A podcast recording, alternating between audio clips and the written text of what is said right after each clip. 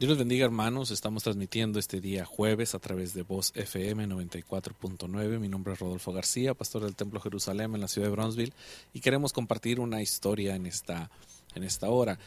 Para muchos es conocida la historia más popular de la Biblia, después de las historias de Jesús y de los milagros, las sanidades que efectuó. Estamos hablando acerca de la historia de Jonás, el de historia sorprendente, inimaginable, de cómo un profeta que tenía una asignatura de ir a predicar a Nínive, se encuentra ahora viajando a una ciudad llamada Tarsis, en la cual durante el trayecto se levanta una gran tempestad, la cual le obligan a los eh, marineros, a los viajeros que van rumbo a Tarsis, de aventarlo por la borda para que un pez enorme lo trague y lo tenga por más de tres días en su vientre.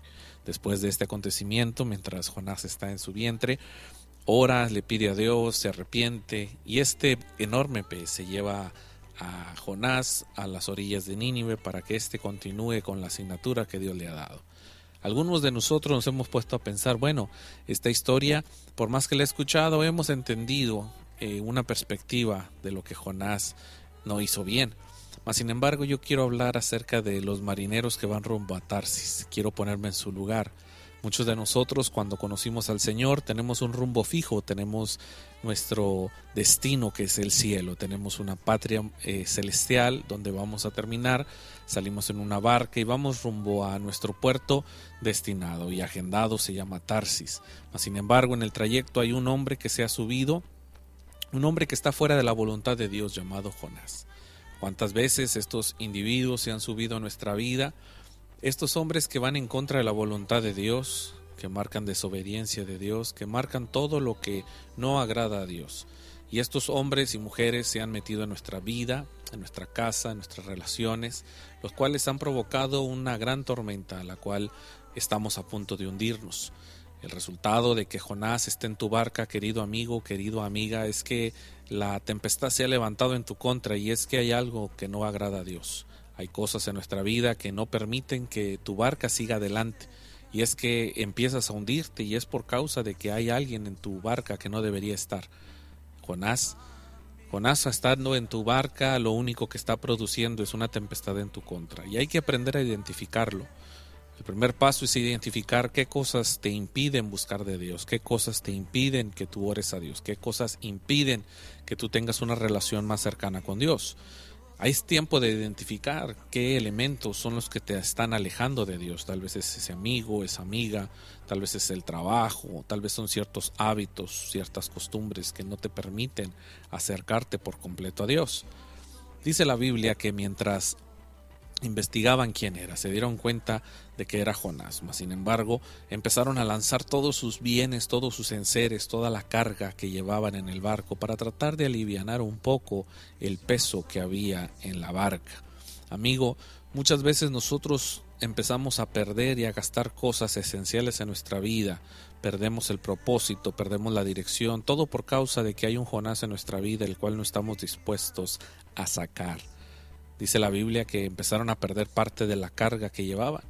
A veces el Jonás que llevas dentro de ti y lo único que está consiguiendo es que tu barca se detenga, empiece a hundirse y empieces a perder lo que realmente habías ganado. Lo que estabas a punto de conquistar o de llevar a cabo empieza a desmoronarse todo a causa de que hay un Jonás en tu vida. Algunos me dirán, hermano, es que usted solamente habla de Jonás. Bueno, también vamos a decirle alguna que otra Jonasa que hay en tu corazón, que hay en tu barca. Estas personas lo único que están haciendo es hundirte. Dice la Biblia que después de que lo identificaron, tomaron la decisión de aventarlo por la borda. Es tiempo de hacer esa decisión. Algunos piensan, ¿por qué Jonás no saltó y pegó un brinco? Bueno, Jonás no quería hacer eso. Los hábitos, las personas tóxicas en tu vida no quieren salirse de tu vida porque han encontrado un espacio ahí. Pero es tiempo de sacarlos. Si no, tu barco se va a hundir. Es necesario que Jonás salga es necesario que dejes ciertos hábitos, ciertas costumbres, ciertos pecados que están impidiendo que tú sigas avanzando en la barca y en el propósito que Dios te ha dado. Es tiempo de sacarlos de tu vida, sacarlos de tu círculo de amigos, sacarlos de tu grupo de confidentes. Es tiempo de hacer cambios en tu vida. Me llama la atención que no salió Jonás por obra milagrosa del Espíritu, ni por obra milagrosa de lo que Dios iba a hacer, no. Los individuos tuvieron que sacarlo Es tiempo de tomar una decisión. Hay cosas que Dios no va a hacer en tu vida a menos que tú empieces a limpiarla, empieces a sacar, empieces a tomar una decisión acerca de lo que Dios ya te ha dicho. Y tercer lugar, la Biblia nos menciona que una vez que lanzaron a Jonás, la tempestad cesó. Vino un tiempo de bonanza, de quietud, de paz. Y es que no vas a encontrar la paz hasta que no lances al Jonás que está hundiendo tu vida. No vas a encontrar la paz a menos que sueltes a las personas que te han estado haciendo daño. No vas a descansar hasta que no te des cuenta de que estás fuera del propósito de Dios y que estas personas te están alejando cada día más de lo que Dios te prometió. Es tiempo de lanzarlo fuera de tu barca. Ahora, la Biblia menciona que una vez que empezaron a tener ya la paz en su, en su barca, se dieron cuenta que había un Dios en el cielo poderoso que estaba dispuesto a tratar con ellos. La Biblia dice que estos hombres renovaron votos con el Dios de Jonás, con el Dios de Jacob, con el Dios de Abraham, de Isaac. Es tiempo de que cada vez que tú saques a este Jonás te darás cuenta de que hay más libertad para adorar. Cuando tú tomas la decisión de sacar a Jonás, empezarás a vivir una vida en plena libertad hay muchas cosas que te evitan que tú busques de Dios. Y es que cuando vienes a la iglesia, cuando estás tratando de tener tu devocional, viene ese pecado a bofetearte y ese recuerdo del pasado. Es tiempo de sacar a Jonás porque de otra manera nunca podrás levantar las manos para adorar, nunca podrás abrir tu boca para darle gracias a Dios. Tu conciencia no te dejará a menos que Jonás salga de tu vida, salga de tu barca. Así es que para poder tener libertad para adorar necesitas sacar a Jonás. Jonás fuera de la barca implica una vida de libertad. Jonás fuera de la barca invita a una vida de adoración. Jonás fuera de la barca invita a una vida de consagración total para Dios. Amigo, amiga que me escuchas, yo sé que algunos de ustedes han visitado alguna congregación y no se han sentido a gusto por la música, por algo que mencionó el pastor, tal vez la estructura, la organización, eh, la forma de adorar, pero en realidad no es tanto eso, amigo o amiga, es que en ocasiones existen cosas en nuestra vida que no estamos dispuestos a dejar, no estamos dispuestos a abandonar, y es aquí donde Dios te habla y me habla a mí también. Es tiempo de analizar qué cosas nos están separando de Dios.